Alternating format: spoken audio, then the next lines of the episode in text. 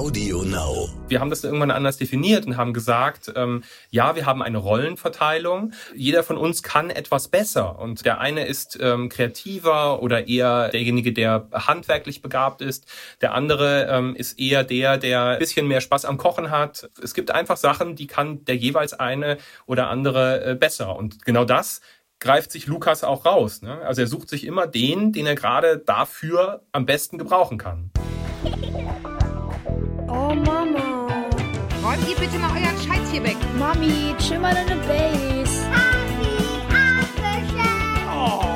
Herzlich willkommen und schön, dass ihr wieder dabei seid bei einer neuen Folge von Elterngespräch, dem Podcast-Talk von Eltern für Eltern. Ich bin Julia Schmidt-Jorzig, habe selbst drei Kinder und jeden Tag neue Fragen rund ums Familienleben. Heute an Björn und Christian, Papa und Papi von Lukas, ihrem kleinen Pflegesohn, der seit etwa zwei Jahren bei und mit ihnen Familie lebt. Viele von euch kennen die beiden Papas vielleicht noch aus unserem Videoformat Eltern wie wir, in dem sie uns an ihrem Alltag haben teilhaben lassen. Oder von Instagram, wo sie unter Papa und Papi zu finden sind. Ohne Bilder natürlich, die Lukas von vorn zeigen. Mit ihnen spreche ich nicht nur über ihr Familienleben, sondern vor allem auch darüber, wie sie ihre Rollen gegenüber dem Kind gefunden haben. Denn der Ansatz, Mami ist zuständig für die Care-Arbeit, greift hier ja nun einmal nicht so richtig. Also spannend auch für alle Mütter und Väter, die ihre Rolle noch suchen. Also für alle, denn nach meiner Erfahrung sind wir damit ja nie fertig. Hallo ihr beiden. Hallo, hallo.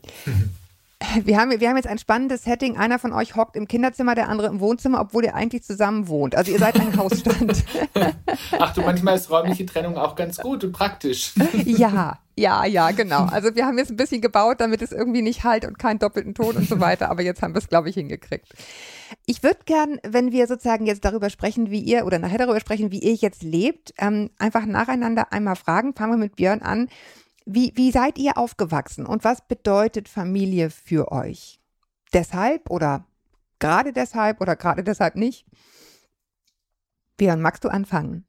in all diesen Prozessen zum, zum Kind ähm, haben wir da sehr, sehr viel reflektiert und das Ding ist, man hat das früher so hingenommen, wie es war und hat das aber gar nicht so richtig betrachtet. Ähm, also so richtig rückwirkend, mhm. wie, wie war das eigentlich? Und ähm, da haben wir jetzt irgendwie auch ein ganz neues, ein anderes Bild bekommen. Ähm, dazu muss man sagen, ich kenne meinen biologischen Vater nicht. Ähm, ich bin mhm. zwei Jahre mit, Mama, mit meiner Mama bei ihm aufgewachsen und dann hat mich meine Mama geschnappt und ist ähm, zurück zu ihrer Mutter gezogen.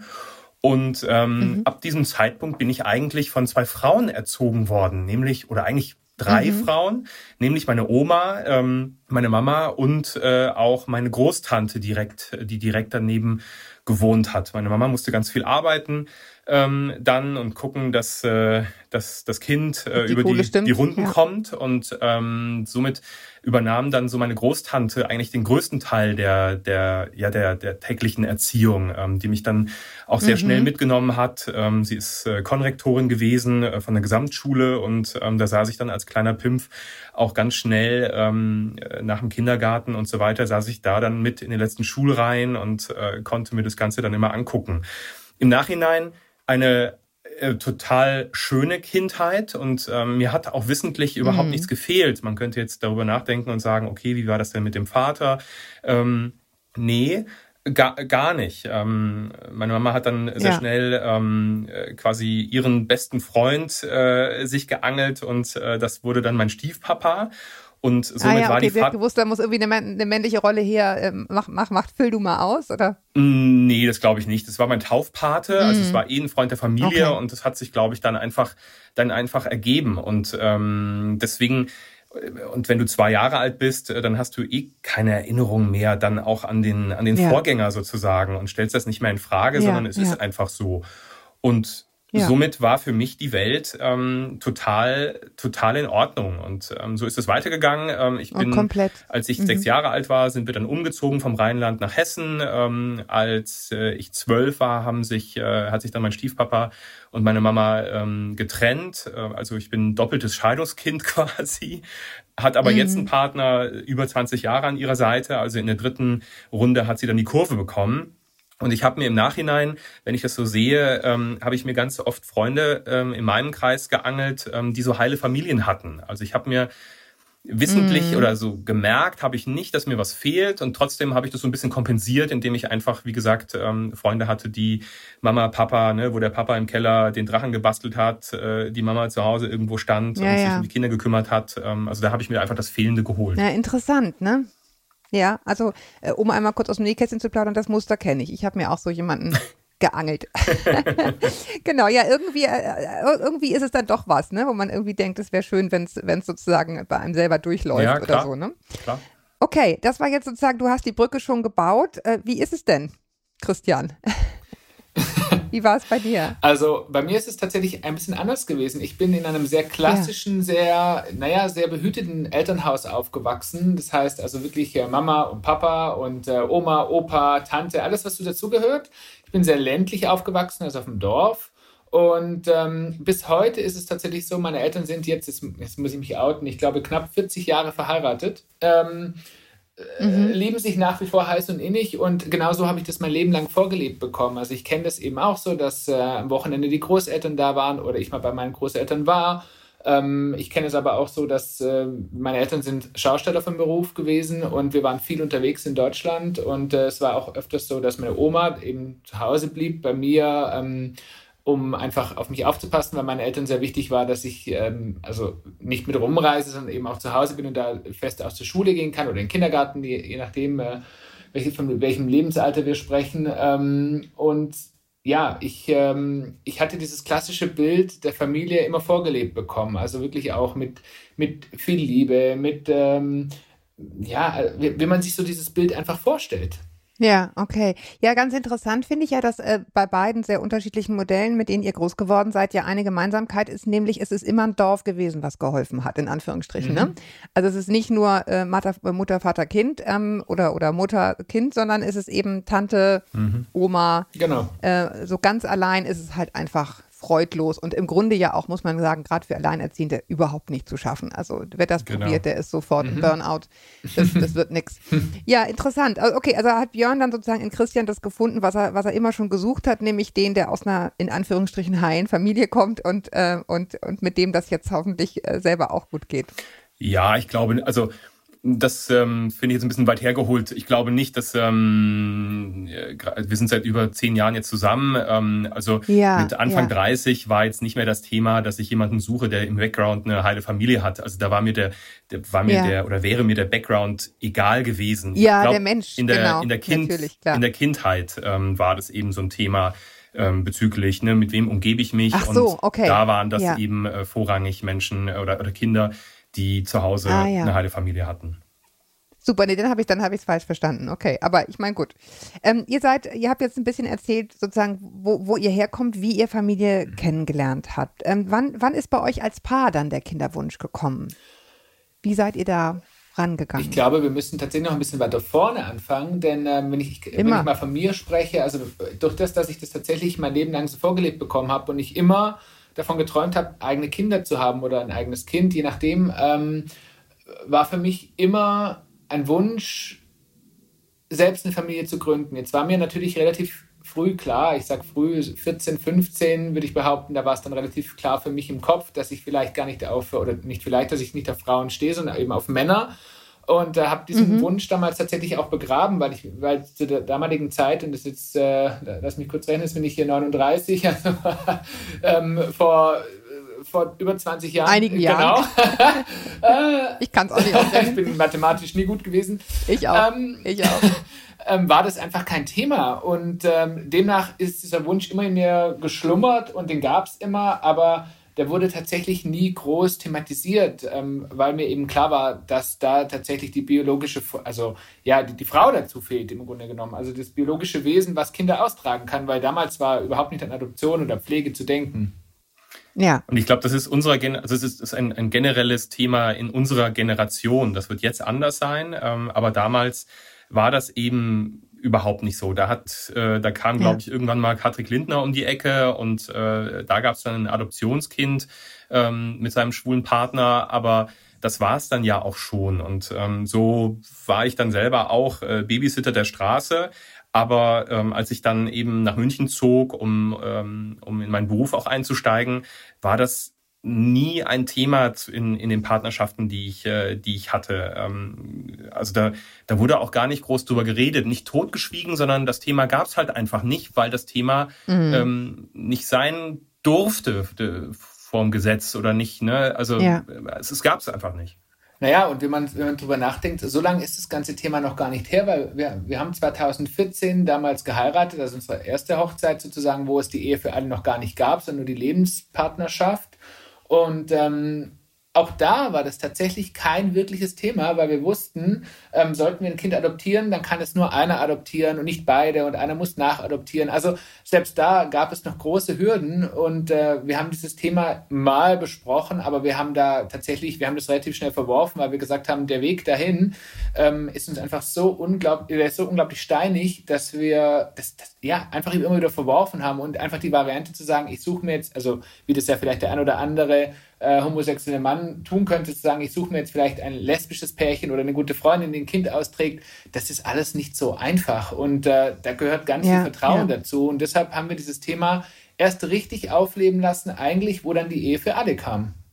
Weil dann hieß es mhm. auch, dann war klar, Adoptionsrecht gilt dann auch für beide Paare. Also wir haben dann die gleichen Rechte sozusagen wie, wie ein heterosexuelles ja. Paar. Lustigerweise ähm, haben wir kurz vorher damit angefangen. Ähm, das heißt, wir haben äh, uns davor ähm, lange, also lange heißt ähm, wahrscheinlich ein halbes Jahr, dreiviertel Jahr haben wir dieses Thema für uns mal so besprochen und ähm, dann ploppten auch so die ersten ähm, schwul-lesbischen ähm, Paare auf, ähm, wo es darum ging dann, dass äh, da eben einer von den beiden äh, jeweils ein, ein äh, Kind adoptiert hat und dass diese Stiefkindadoption eben eine Möglichkeit ist.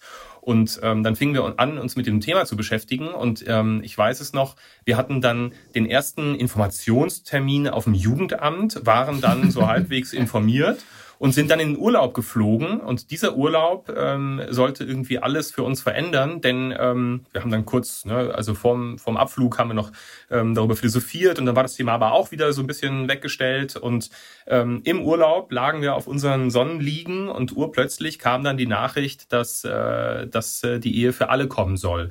Und ähm, Wahnsinn. das war so ein bisschen mhm. der Wink mit dem Garagentor. Gänsehaut. Also ja. wenn dann jetzt. Und das ist jetzt der richtige Moment, äh, da entsprechend äh, äh, weiterzugehen. Und dann ist für uns aber auch klar, ja. dass wir aus der eingetragenen ähm, Lebenspartnerschaft, dass wir daraus dann auch eine Ehe machen, um natürlich als Paar ein Kind zu adoptieren oder ein Paar ähm, in Pflege zu nehmen.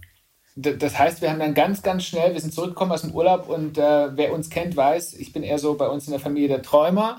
Und mein Mann ist der Macher. Und ähm, ich konnte mich kaum umdrehen, hatten wir einen Termin hier auf dem Standesamt, um einfach nochmal ganz kurz und wirklich total unromantisch im Grunde genommen nachzuheiraten, damit wir einfach ähm, die Ehe, für, also damit wir eine klassische Ehe ja. eingehen, um dann eben beim Jugendamt sagen zu können, so, wir sind jetzt, ich nenne es jetzt mal in Anführungszeichen, richtig verheiratet, ähm, ja, um ja. ein Kind zu adoptieren oder eben ein Pflegekind aufzunehmen.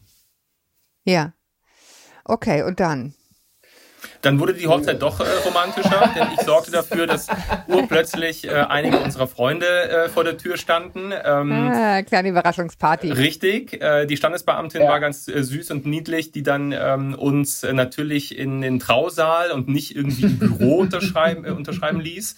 Also am Ende war ja. das eine sehr schöne ähm, zweite Hochzeit, wobei es sehr seltsam ist, dass man bei einem und demselben Menschen sagt, ja, ich will, ähm, also zweimal das Ganze, das war sehr seltsam.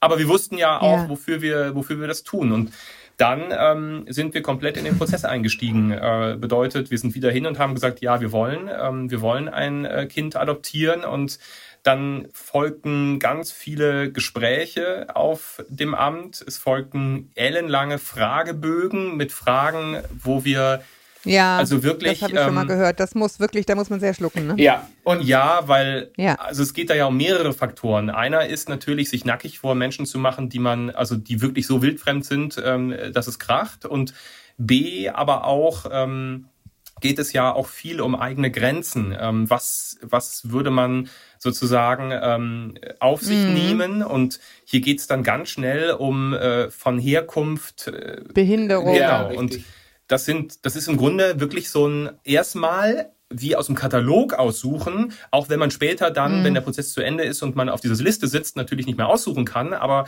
du schließt halt ähm, im Vorfeld, kannst du viele Sachen ausschließen und das hat uns sehr zu schaffen gemacht, auch emotional ähm, innerhalb dieses Prozesses. Mm. Ähm, es gab da, naja, und es gab, es, ja? es war sehr theoretisch. Also du weißt, du erinnerst dich, es waren ganz viele Fragen mm. zum Thema Erziehung und wir saßen da und haben beide gesagt, naja, mehr als Patenkinder oder vielleicht äh, Kinder von, von, von Freunden haben wir nie in der Form erlebt ähm, wie sollen wir denn diese Frage beantworten? Weil am Ende des Tages haben wir noch kein Kind erzogen. Und das war teilweise schon, also ähm, wer sich, wer, wer denkt, dass man so einen Bogen an einem Abend ausfüllt, ähm, der hat wirklich, der, der hat, der hat diesen Prozess noch nicht erlebt. Wir sind wirklich, ich glaube, drei Monate da gesessen. Ähm, es hat wirklich gedauert und nicht, weil wir es haben schleifen so, wie gut, lassen. gut, dass ihr euch die Zeit genommen genau, habt. Genau, weil du immer wieder reflektieren musst ähm, und immer wieder dir auch Gedanken machen musst dazu, was will ich denn wirklich? Und ähm, das braucht wirklich seine Zeit. Du musst äh, ja. einen, einen äh, Lebensbericht schreiben. Das heißt, du packst einfach mal, ähm, zum damaligen Zeitpunkt waren es, glaube ich, bei mir, äh, weiß nicht, 40 Jahre, 40 Jahre, die du irgendwie auf 8 DIN A4 Seiten ähm, schreibst. Was ist da wichtig? Was ist nicht wichtig? Ähm, du überlegst dir ganz oft auch, was wollen die hören? Ja? Ähm, äh, ist das jetzt doof, wenn ich das reinschreibe, dass ich meinen Vater nicht, äh, meinen biologischen Vater nicht kenne? Ähm, ist mm. das mhm. förderlich oder hinderlich? Ähm, ich meine, am Ende haben wir ganz viel gelernt und wissen jetzt auch, warum ja. sind ganz viele Fragen redundant? Warum wird immer wieder dasselbe gefragt? Ähm, das habe ich euch schon fünfmal erzählt. Wollt ihr mich eigentlich ärgern? Am Ende geht es immer nur um Reflexion. Es geht bei diesen ganzen Fragen, ja. bei, bei diesem Lebens, es geht nie darum, ist es richtig oder falsch, sondern wie bist du auch aus diesen Situationen herausgewachsen? Bin ich jetzt ein psychisches Wrack, weil ich meinen Vater nicht kenne, dann wird, sieht das, glaube ich, schlecht mit dem Kind aus. Oder weil mich irgendwie die Großtante groß, mehr großgezogen hat als vielleicht die eigene Mutter. Ähm, wie gehe ich damit heute um? Und das wollen die natürlich entsprechend mitbekommen. Ja, aber weißt du was, wenn ich, wenn ich das höre, das ist ja der Prozess, der bei vielen Eltern, die sich diese Gedanken nicht machen müssen, hinterher Klar. dann mit dem Holzhammer einsetzt, ja. ne? weil du denkst so, oh, jetzt bin ich aber ganz schön auf das zurückgeworfen, was ich bin, woher ich komme und welche Rechnung ich mit mir selber noch offen habe oder mit wem auch immer.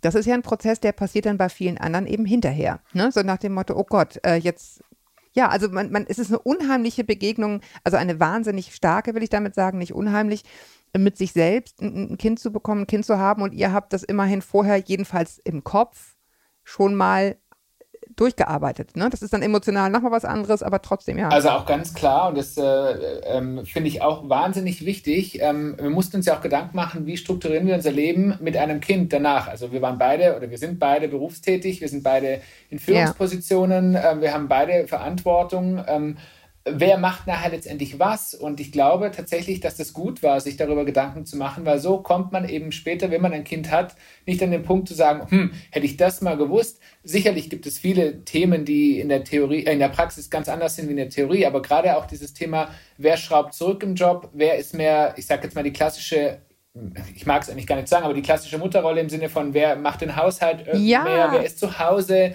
ähm, das, das ist gut, dass man sich das vorab überlegt, weil so kann man sich darauf einstellen und weiß im Zweifelsfall, wo liegen seine eigenen Prioritäten. Und für uns war immer ganz klar, ich habe viel erreicht für mich, war aber an einem Punkt, dass ich gesagt habe, ich möchte gar nicht mehr weiter. Also ich bin jetzt glücklich, so wie es ist. Und bei Björn war es eben anders. Ich habe immer, oder Björn ist nach wie vor immer noch karriereorientiert und ich habe das immer unterstützt und habe gesagt, ich möchte, dass du gerne deine Karriere weiterverfolgst, ähm, weil das ist ein gutes System und so können wir beide damit leben. Jetzt ist natürlich heute in der Theorie auch manchmal, wer hätte gedacht, dass jemals die Situation so heute ist, wie sie ist, ähm, dass beide zu Hause sitzen. Das ist auf einer Seite natürlich total gut, auf der anderen Seite ist es auch manchmal sehr anstrengend, aber allein von vornherein zu planen und sich Gedanken dazu zu machen, wer übernimmt eigentlich später was. Und es ist völlig unabhängig, ob jetzt Mann, Mann oder Frau und Mann oder Frau, Frau, sondern es geht wirklich darum, sich gedanklich darauf vorzubereiten, was kommt. Und das war in diesem Prozess wirklich ein guter Punkt.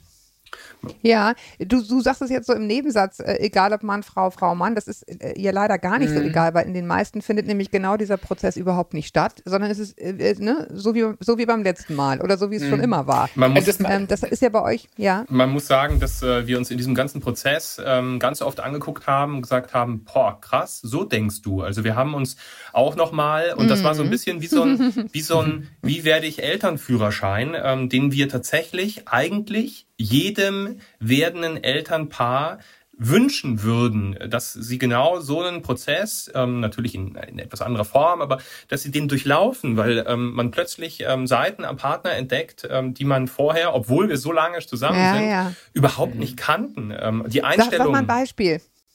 Ja. Naja, also wir mussten uns tatsächlich gegenüber sitzen und mussten uns im Gespräch sagen, was wir aneinander schätzen. Also ich meine, wann tust du das bewusst als Paar, dass du dich gegenüber sitzt und sagst, ähm, Björn oder Christian, das schätze ich an dir sehr, weil du das und das so tust. Und das mussten wir tun. Und es war, also es hatte dann schon einen leichten Touch von Paartherapie.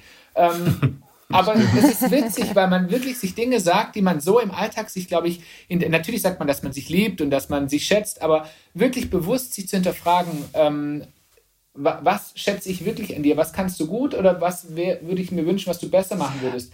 Das war wirklich spannend. Okay, aber das, das ist ja aber jetzt sozusagen der nette Teil. Also, ne, wo man sich einfach nette Sachen Genau. sagt. Ähm, aber dann kommt ja, und weil ich dich so lieb habe, darfst du jetzt immer die Spülmaschine ausräumen? Oder, oder wie ging es dann weiter?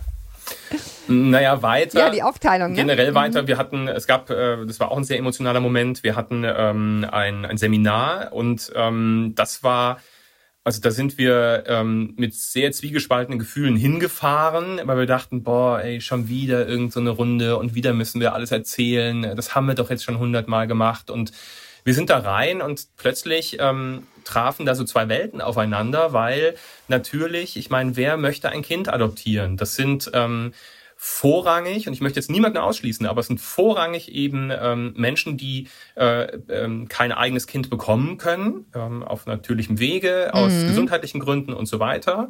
Ähm, Und es sind eben äh, mittlerweile dann auch Regenbogenfamilien, also äh, vorrangig. Ja, natürlich gibt es auch andere, die Ja. sagen, hey, ich möchte, ich würde, ne, ich habe ein eigenes Kind und ich äh, würde trotzdem gerne ähm, einem einem kleinen Wesen da ähm, ein, ein schönes Leben ähm, schenken. Das gibt es auch, aber ähm, vorrangig eben Menschen, die eigentlich ganz schwere Schicksalsschläge haben, die das schon äh, monatelang, jahrelang versucht haben, die ganz viel Geld investiert haben, ähm, um eben diesen Kinderwunsch sich zu erfüllen. Dann kommen wir da locker flockig, wie wir sind, kommen wir da rein und merken, dass wir plötzlich ähm, wie in so einer Selbsthilfegruppe eigentlich sitzen, ähm, die, die wir eigentlich ja gar nicht, die wir für uns gar nicht nötig haben, weil unser Leben war vorher toll. Wir haben einfach einen Kinderwunsch, den wir uns gerne, den, den wir gerne erfüllen würden. Wenn es am Ende des Tages aber nicht sein soll, dann ist es eben so, ja. Ähm, und das war eine ganz bizarre, bizarre Geschichte, ähm, wo wir dann aber auch am nächsten Tag ähm, hingefahren sind mit schon fast einer Freude, weil wir ganz tolle Menschen kennengelernt haben und, und ganz viel Offenheit auch erlebt haben uns gegenüber. Ähm, also überhaupt nicht, nicht negativ eingestellt nach dem Motto, jetzt nehmen uns die Schwulen auch noch die Kinder weg ähm, und die Wahrscheinlichkeiten weg, äh, weil es einfach so wenig Adoptivkinder gibt. Ähm, Ja. Überhaupt nicht. Ich habe, ich, das möchte ich unbedingt noch erwähnen, weil ich dadurch tatsächlich wahnsinnig viel gelernt habe. Und zwar ein ganz wichtiges Thema, und ich glaube, jeder kann das bestätigen, der ein Kind hat. Oder nein, andersrum. Jeder, der heiratet, bekommt irgendwann die Frage, wann kommt das erste Kind? Hast du ein erstes Kind, kommt meistens die, die Frage, wann kommt denn das zweite Kind? Und ähm, Mhm. in diesem Seminar habe ich wirklich gelernt, mit dieser Frage wirklich extrem sensibel umzugehen, weil wir gelernt Ja, haben, ja. was teilweise hinter dieser Frage für Schicksale stehen. Also was für Menschen, für Frauen, wie viele Versuche sie hatten auf dem Weg der künstlichen Befruchtung. Oder vielleicht ist der Mann einfach nicht zeugungsfähig oder die Frau nicht. Also es gibt da ja so viele Varianten. Das Also ist die intimste Frage, die man ich finde kann. auch. Das macht und, man sich gar nicht so klar. Und gerade ja. in meinem Job als Flugbegleiter, ich unterhalte mich ja viel auch mit Frauen und Kolleginnen. Und ähm, da hat man einfach mal gesagt, du, warum hast du noch kein Kind oder willst du mein Kind? Und heute mache ich mir ganz anders Gedanken dazu, weil ich weiß, ähm, da stecken ganz andere Schicksale und ganz andere ja, ähm, ähm, Geschichten dahinter, als einfach nur zu sagen, ja, warum hast du eigentlich noch kein Kind? Und Das, also Ja. dafür war das wirklich gut. Okay. Also ihr, ihr wart da sozusagen im, im Adoptionsprozess. Ähm, es ist aber jetzt im Endeffekt, ist Lukas ein Pflegekind. Richtig. Das ähm, kann ich, äh, das kann ich sehr gut beantworten, ähm, denn Christian kam damals zurückgespult ähm, auf mich zu und sagte, kannst du dir ähm, vorstellen, ein Pflegekind aufzunehmen? Und ich habe sofort Ja. mit Händen und Füßen gesagt, nein, natürlich kann ich mir das nicht vorstellen, denn so wie wahrscheinlich 99 Prozent aller anderen Menschen, die, ähm, die das zum ersten Mal hören, denken dann sofort daran, Kind zieht ein in die Familie, Kind wird nach zwei, drei, vier, wie auch immer, wie viele Jahren aus der Familie wieder rausgenommen. Und damit hätte, also damit kann ich nicht umgehen. Ähm, und damit war klar, nein, Pflegekind wird es nicht. Und dann haben wir diesen, dann habe ich aber recherchiert und habe gesagt, hey, kannst du dir vorstellen, ein Kind zu adoptieren? Und sagte Christian, ja, natürlich kann ich mir das vorstellen. Und so haben wir diesen Adoptionsprozess durchlaufen, haben aber während dieses Prozesses ganz viel über Pflege gelernt und ähm, es gibt eben in, äh, in dem Landkreis, in dem wir ähm, dann angesiedelt sind, äh, gibt es das System der Bereitschaftspflege. Und da ist es so, mhm. das Kind, ähm, das Kind wird von Amts wegen als Baby äh, rausgenommen aus der Familie aus den unterschiedlichsten Gründen und ähm, mhm. Dann wird erstmal geklärt, im besten Fall innerhalb von sechs Monaten. Das kann mittlerweile aber bis zu einem Jahr dauern, weil ähm, weil es einfach oh. so viele oh. Kinder gibt. In dieser Zeit wird dann geklärt, ähm, fängt, äh, fängt sich die Familie wieder, fängt die Mutter sich wieder, kann das Kind wieder zurückgeführt werden. Und in dieser Zeit lebt das Kind in einer Bereitschaftspflegefamilie. Die sitzen wirklich da und warten darauf, mhm. dass das Amt anruft und sagt, heute ähm, bitte ein Baby Kommt aus jemand. dem Krankenhaus äh, oh. abholen. Und ähm, dieses System hat den Nachteil, dass das Kind natürlich dann A, den Bindungsabbruch mhm. als Baby erlebt von der Mutter und dann den mhm. Bindungsabbruch von der Bereitschaftspflegefamilie, weil es danach dann, wenn die Mutter sich eben nicht fängt, ähm, in eine Dauerpflegefamilie geht. Hat aber den großen Vorteil, dass die Dauerpflegefamilie dann mit dem Kind ähm, im allerbesten Fall äh, ein halbwegs normales und, und ruhiges äh, Leben vor allen Dingen ähm, leben kann und die Wahrscheinlichkeit der Rückführung unglaublich, ab dann unglaublich gering ist. Ja? ja. Und das war natürlich eine Wahrscheinlichkeit, mit der konnte ich ähm, dann leben. Und ähm, ähm, mhm. deswegen haben wir dann gesagt, nachdem äh, der Adoptionsprozess äh, abgeschlossen war, wir auf der Liste stehen, die Wahrscheinlichkeit aber, weil es einfach sehr wenige Adoptivbabys gibt, nicht sehr hoch ist, wir aber unseren Kinderwunsch mhm. erfüllen möchten, ähm, haben wir gesagt, okay, äh, dann gehen wir auf den Pflegeprozess. Und einen Punkt würde ich gerne noch erwähnen, weil das ist im Nachhinein uns dann auch erst tatsächlich richtig bewusst geworden. Ähm, ich mag jetzt weder für Adoption noch für Pflege irgendwie mehr die Werbe Werbetrommel rühren, aber ähm, es gibt ja verschiedene Arten der Adoption. Es gibt ja eine offene Adoption, eine halboffene Adoption, eine anonyme Adoption. Also es gibt ja verschiedene Varianten sozusagen. Und wenn wir jetzt von der anonymen Adoption ausgehen, also es gibt ja auch nach wie vor eine sogenannte mhm. Babyklappe. Das heißt, äh, du bekommst ein Kind und du weißt im Zweifelsfall nichts über die Herkunft. Du weißt nicht, was ist in der Schwangerschaft passiert. Also du hast im Grunde genommen ein, es ist ein bisschen ein Überraschungspaket, was du an Kind bekommst. Ähm, das kann gesund sein, das kann aber eben aber auch nicht gesund sein.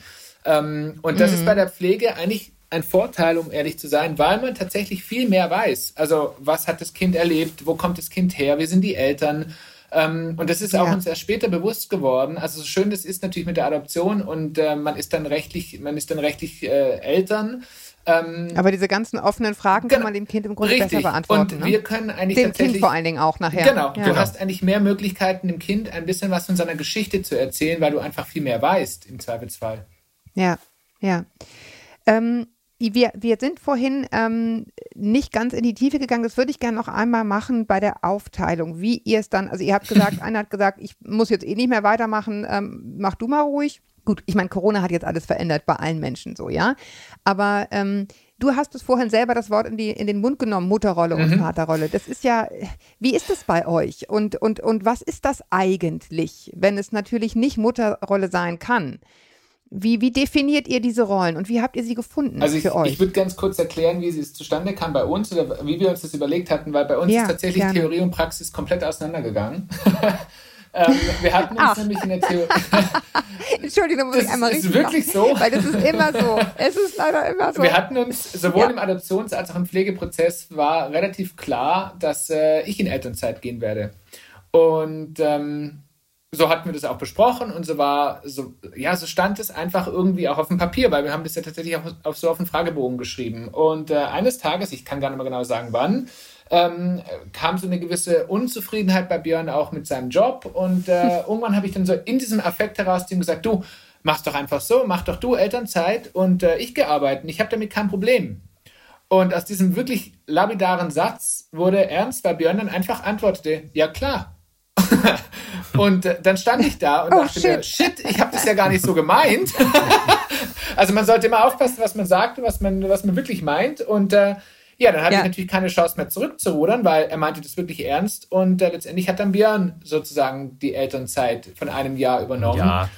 Was aber nochmal ein Unterschied zur Rollenverteilung ist, oder? Du, du hättest, du äh, also natürlich hättest einen Grund, eine Möglichkeit zum Zurückrudern gegeben, aber Klar. die Gesamtsituation, ja. die gesamtberufliche Situation hat einfach sehr dafür gesprochen, dass man einfach sich erstmal eine Auszeit nimmt, mal schaut, was denn jetzt mit der Arbeitgeber da so veranstaltet und ähm, man äh, kann diese Zeit einfach super, super nutzen mit wesentlich sinnvolleren Dingen, nämlich mit so einem kleinen Wesen und ähm, das hat ja am Ende ja dann trotzdem auch, äh, auch funktioniert. Und auch hier sehr klassisch, ich kümmere mich den ganzen Tag um das Kind, ähm, Papi kommt nach Hause und ich bin abgeschrieben. Ähm, also auch das gab's, Oh, gab's ja. bei uns und ähm, da sind wir natürlich, also bin ich natürlich drüber gestolpert. Mittlerweile wissen wir, dass das äh, phasenbedingt äh, schwankt und ähm, äh, jeder mal Persona non grata wird. Also äh, da sind wir mittlerweile auch extremst, ähm, extremst entspannt.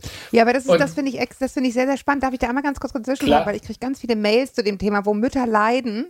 Jetzt nicht nur, weil Papa der Star ist, sondern manchmal auch, weil Papa gar nicht der Star ist. Ja, sondern Mhm. weil sie nicht mehr weg können, weil die Kinder nur noch auf Mama und so weiter. Und ihr sagt, bei euch gibt es das auch. Bei uns gibt ja, es natürlich gibt es das. Ja. Ähm, das ist, ähm, das, das ist in extremen Schwankungen. Ähm, ich erinnere mich an Momente, ähm, wo der Kleine aufwacht, äh, morgens ruft, äh, Papa, Papi geht dann nach unten ähm, und er wird aus dem Zimmer hochkant wieder rausgeschmissen, äh, weil er ja nicht Papa ist, sondern Papi. Äh, also es ist die falsche Person gekommen und ähm, dann trete ich in das Zimmer und dann kommt ein, ein übergroßer Schwall an Liebe, ähm, Papa, ich liebe dich und denke mir innerlich, ich freue mich riesig und denke mir, scheiße, das Babyphone ist noch an und Papi kriegt die ganze Story gerade mit Ja. und stürzt Also, sich gleich vor den nächsten Zug. Also Aber es ist doch interess ja, interessant, dass offenbar, also ihr habt es auch im Vorgespräch erzählt, dass sozusagen häufig die Person, die im Grunde die, sag ich mal so, die täglichen To-Dos macht, ja, Genau. Windeln wechseln, Spülmaschine ausräumen, Kartoffelpüree kochen und den ganzen Kram, ähm, dass, dass das einfach wahnsinnig unfancy ist für die Kinder, sondern dass immer der, der Star ist, der später kommt, obwohl stimmt auch nicht, merke ich jetzt gerade bei den Mails, die ich kriege. Also lustig, lustig ist, dass es ja genauso war. Also als ich damals als Björn die Elternzeit hatte und ich nach Hause kam, war ich immer der Star. Ich war der Star fürs Umziehen, fürs, fürs Baden, fürs Wickeln. Damals hat er, war, ist er noch gewickelt worden. Ähm, für, also für, eigentlich für alles im Grunde genommen. Und ähm, tatsächlich, als Corona kam und ich dann äh, aufgrund meines Jobs nur noch zu Hause war und in Kurzarbeit war oder eben nach wie vor bin, ähm, war ich sozusagen der, der Hauptansprechpartner, weil ja Björn zwar im Homeoffice und im dritten Stock oben, er war zwar zu Hause, aber er, hat halt, er arbeitet jeden Tag. Und äh, dann hat sich das irgendwann gedreht und zwar so, wirklich so in die Extreme, dass ich nur noch Ablehnung erhalten habe. Also egal, was ich gemacht habe, ähm, es war grundsätzlich falsch und ähm, ich konnte es eigentlich nie recht machen. Und das ist schon ziemlich hart, ähm, diese Ablehnung zu erhalten von jemandem, den man ja unendlich liebt. Also von, von einem Kind. Und ja, man weiß, man weiß vielleicht äh, in, äh, aus diversen Lektüren oder diversen ähm, Gesprächen, ja, das, Kinder meinen das in der Form nicht so, sie lassen einfach komplett raus, was sie denken und nimm es nicht persönlich. Das kann man natürlich gerne sagen, nimm es nicht persönlich, aber ich habe es halt doch persönlich teilweise genommen. Ich habe da echt ein bisschen Ja. gebraucht, um damit gut umgehen zu können und heute kann ich viel besser damit umgehen, wobei heute ist es relativ ausgeglichen wieder, es hat sich wieder ein bisschen gedreht, das Blatt, aber ähm, es gar nie, nie persönlich zu nehmen, funktioniert tatsächlich Nee, nicht. das ist. Und ich glaube, was man an diesem Beispiel sieht, ähm, ist, dass es ganz oft gar nicht so um Mann und Frau geht. Also, dass eben Genau. die Frau irgendwie die, die Ansprechpartnerin ist und der Papa da der Ansprechpartner ist. Ähm, ich, das hat, glaube ich, viel mehr mit dem Menschsein zu tun. Und das ist ja auch das, ähm, wir hatten es ja vorhin, Wo wir hinwollen. Christian hat es selber angesprochen, hat gesagt, Mama-Rolle und so weiter. Eigentlich ist uns das, ähm, diese, diese Rollenklischees, diese Gender-Nummer, äh, ist uns für uns ein totaler Graus. Ähm, also uns geht es richtig auf den, auf den Senkel. Ähm, äh, auch, auch diese anfänglichen Fragen, die wir dann bekommen haben. Na, wer ist denn die Mama bei euch beiden? Ja, ist doch klar, dass Christian die Mama ist. Also, ähm, das ist uns so, so wirklich auf den Senkel gegangen. Ähm, wir haben das irgendwann anders definiert und haben gesagt, ähm, ja, wir haben eine Rollenverteilung, aber eine Rolle, wir, jeder von uns kann etwas besser und ähm, äh, der eine ist ähm, kreativer und äh, oder eher ähm, derjenige, der handwerklich begabt ist. Der andere ähm, ist eher der, der ähm, ein bisschen, ne, der ein bisschen mehr Spaß am Kochen hat, ähm, der, ähm, der mit dem Staubsauger durch die Gegend läuft. Heißt nie, dass dass nicht der andere da auch Dinge übernehmen kann, aber ähm, es gibt einfach Sachen, Ja. die kann der jeweils eine oder andere äh, besser. Und genau das Ja, und das- greift sich Lukas auch raus. Ne? Also er sucht sich immer den, den er gerade dafür am besten gebrauchen kann. Ja, ich finde das ganz spannend, weil im Endeffekt geht es ja genau darum und, und nicht nur bei, bei Paaren wie euch, sondern bei allen, dass wir, dass wir uns einfach bewusst machen sollten, was will ich eigentlich, was willst du eigentlich und danach aufteilen und nicht, Genau. aha, weil du die mit dem Rock Genau. bist ähm, Genau. oder die mit den langen Haaren oder die mit den roten Fingernägeln oder weiß der Geier was, bist du auch die, die hier durchsaugt. Das ist ja eine Gleichung, die einfach ganz vielen überhaupt nicht mehr schmeckt und zwar nicht nur äh, äh, sozusagen homosexuellen Paaren, sondern im Grunde allen nicht mehr Mhm. passt. Gerade in der heutigen Zeit, wir erleben es hier selbst auch im Bekanntenkreis, dass einfach äh, beispielsweise die Frau auch erfolgreich gerade ist und äh, sehr viel Karriere Mhm. macht und der Mann zu Hause bleibt. Der wird auch nach wie vor komisch angeschaut, wenn er jeden Tag die Kinder Ja. äh, zum Kindergarten bringt.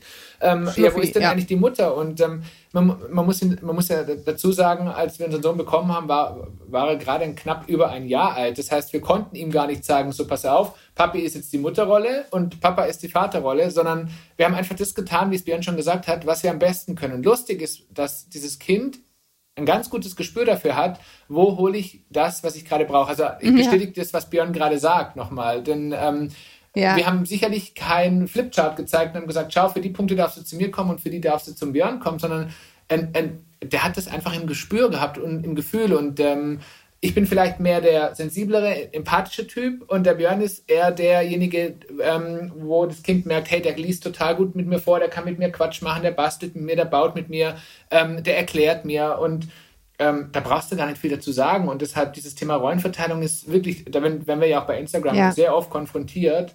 Ähm, ich glaube, es ist kein Geheimnis, dass Ja. wenn zwei gleichgeschlechtliche Paare zusammenleben, dass einer tatsächlich mehr, ich muss leider in diesem Rollenbild sprechen, aber einer mehr die Männerrolle und einer mehr die Frauenrolle hat, weil irgendwo ist es dann doch noch in so, in so Köpfen drin.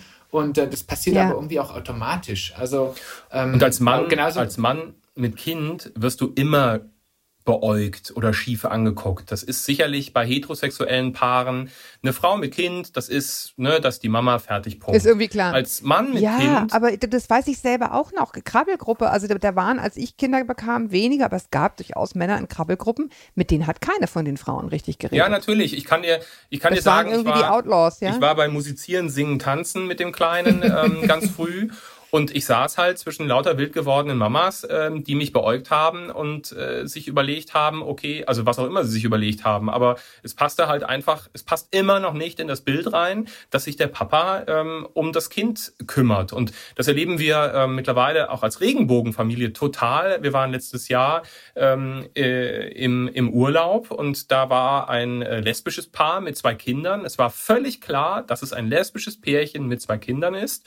Und ähm, ich habe dann schon echt Feldstudien betrieben und mir einfach die anderen Menschen mal angeschaut drumherum, ähm, die diese zwei Frauen mit Kind überhaupt nicht, ähm, überhaupt nicht angeschaut haben und es hat sie überhaupt nicht interessiert, weil wahrscheinlich einfach im eigenen Denken klar ist, das eine ist die Mutter, das andere ist eine Freundin oder die Schwester oder wer auch immer. Bei zwei Männern mit Kind ist st- stolpert ja das komplette visuelle Bild erstmal von jedem und ähm, du musst dir Gedanken, oder die meisten machen sich dann Gedanken drüber, was ist das für eine Konstellation und ähm, wo, Genau, ist denn, irgendwas fehlt, wo ist ja. denn eigentlich die Mutter? Also, und damit dem sind wir natürlich Ja. immer, immer ausgesetzt da draußen ähm, und das wird auch sicherlich noch ganz, ganz viele Jahre so bleiben.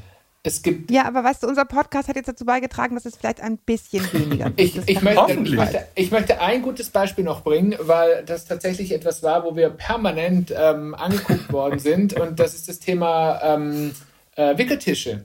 Denn es gibt Ja. in Deutschland fast keine Wickeltische auf Herrentoiletten. Äh, und das Lustige war, einer von uns beide musste ja unseren Sohn wickeln gehen, wenn wir irgendwo unterwegs waren oder in einem Café oder Restaurant. Und ähm, du kannst dir nicht vorstellen, wie wir teilweise von den Müttern angeschaut worden sind. Also wirklich auch teilweise Ja, ja. böse angeschaut, nach dem Motto, was will denn dieser Typ jetzt in einer Lüstling, Frauentoilette? ja. Ähm, wo du schon reingegangen bist und gesagt hast, keine Angst, ich will nur mein, mein Kind wickeln. ich, ich tue ihn nicht so Ja. ungefähr. Also das ist wirklich Wahnsinn, äh, was man da, äh, also da haben wir uns im Vorhinein auch keine Gedanken dazu gemacht, aber wenn man dann plötzlich im, im Real Life steht und merkt, hoppla, ähm, da ist noch großer Bedarf, beispielsweise an den Ja. Wickeltischen. Sag mir mal, um, um den Kreis mal zu schließen, ähm, macht ihr es jetzt sozusagen alleine oder sind Omas und Tanten und so auch bei euch dabei? Ja, wir würden, ähm, also jetzt in, in der Corona-Situation ist eh alles anders. Ja. Äh, würden wir das mal Ja. wegdenken, was wir alle wollen, dann ähm, ist es so, dass leider Gottes beide äh, Omas und Opas äh, nicht in der Nähe wohnen und ähm, Ja. wie alle Paare, bei denen das nicht so ist, äh, ist das natürlich ein äh, teilweise schon echt ein organisatorischer Gewaltakt, ja, ähm, dass das entsprechend, Ja, ich muss ja. 40 Kilometer zur Arbeit fahren, wenn äh, Christian normalerweise fliegen würde, die äh, der Kindergarten anruft und sagt, äh, hier bitte abholen, Oha, weil da spuckt jemand. mm. dann muss ich halt erstmal die 40 Kilometer fahren und alles stehen und liegen lassen. Ähm, aber vor dem Problem stehen ja, stehen ja ganz viele. Wir Okay. würden super gerne, Ja. meine Großtante, die jetzt 87 ist, die mich eben damals großgezogen hat, ähm, äh, die hat den Kleinen vor, ich glaube, mittlerweile ähm, einem Jahr oder anderthalb Jahren äh, das letzte Mal gesehen. Und natürlich wären wir überglücklich, äh, wenn wir ihn quasi jetzt mit ihm jetzt wieder vorbeikommen könnten. Ja, aber sie sind eben nicht in der Nähe. Ja, okay. Ja, ihr Lieben, ich, also ich bin euch total dankbar, dass ihr so ein bisschen uns habt reingucken lassen, wie, wie ihr euch da gefunden habt. Das finde ich einfach sehr spannend und finde ich auch spannend für alle, die sozusagen andere Modelle haben. Einfach, wie, wie wächst man da rein? Wie kommt man zu diesem Kinderwunsch? Welche Gedanken sollte man sich vorher machen, bevor man Kinder bekommt? Welche Absprachen sollte man als Paar treffen, bevor man Kinder kommt? Ich glaube, das betrifft ja alle. Absolut. Und, äh, und insofern, äh, glaube ich, hat sich, hat sich da jeder was, was draus mitgenommen. Dank euch, dass ihr da wart. Ich hoffe, dass ihr jetzt auch diese, diese Zeit hier in Corona äh, wirklich unter sehr au- ungewöhnlichen Umständen gut übersteht, dass die Kurzarbeit weit vorbei ist. Hm, Dieses Jahr läuft Dass sie definitiv noch. Ja, ja, okay, gut. Also, aber dann, dass ihr irgendwie was draus machen könnt, jedenfalls. Ich danke euch fürs Kommen. Ich äh, danke auch äh, euch da draußen fürs Zuhören. Schreibt mir gern weiterhin mit Lob und Tadel und euren konkreten Fragen, für die eure Fragen folgen mit Elke. Ich kann nicht mehr auf alle persönlich antworten, muss ich gestehen. Das wäre ein Vollzeitjob inzwischen. Aber natürlich beantworten wir weiterhin die Fragen in der Sendung. Und auf alle Fälle bekommt ihr, wenn ihr dorthin schreibt, Tipps und Links, wohin ihr euch in konkreten Notsituationen wenden könnt. Und wir freuen uns natürlich immer über eine nette Bewertung bei iTunes, denn der Podcast, den mache ich nicht alleine. Dahinter steht ein Redaktionsteam von eltern.de bzw. Gruner und Ja und ohne dieses wäre das wöchentliche Format gar nicht denkbar. Also, bis wir uns wieder hören, haltet den Kopf über Wasser und ihr beiden, ich wünsche euch alles Gute und danke, dass ihr da wart. Ganz lieben Danke. Dank, dass wir da sein durften. Dankeschön. Hat uns Spaß gemacht.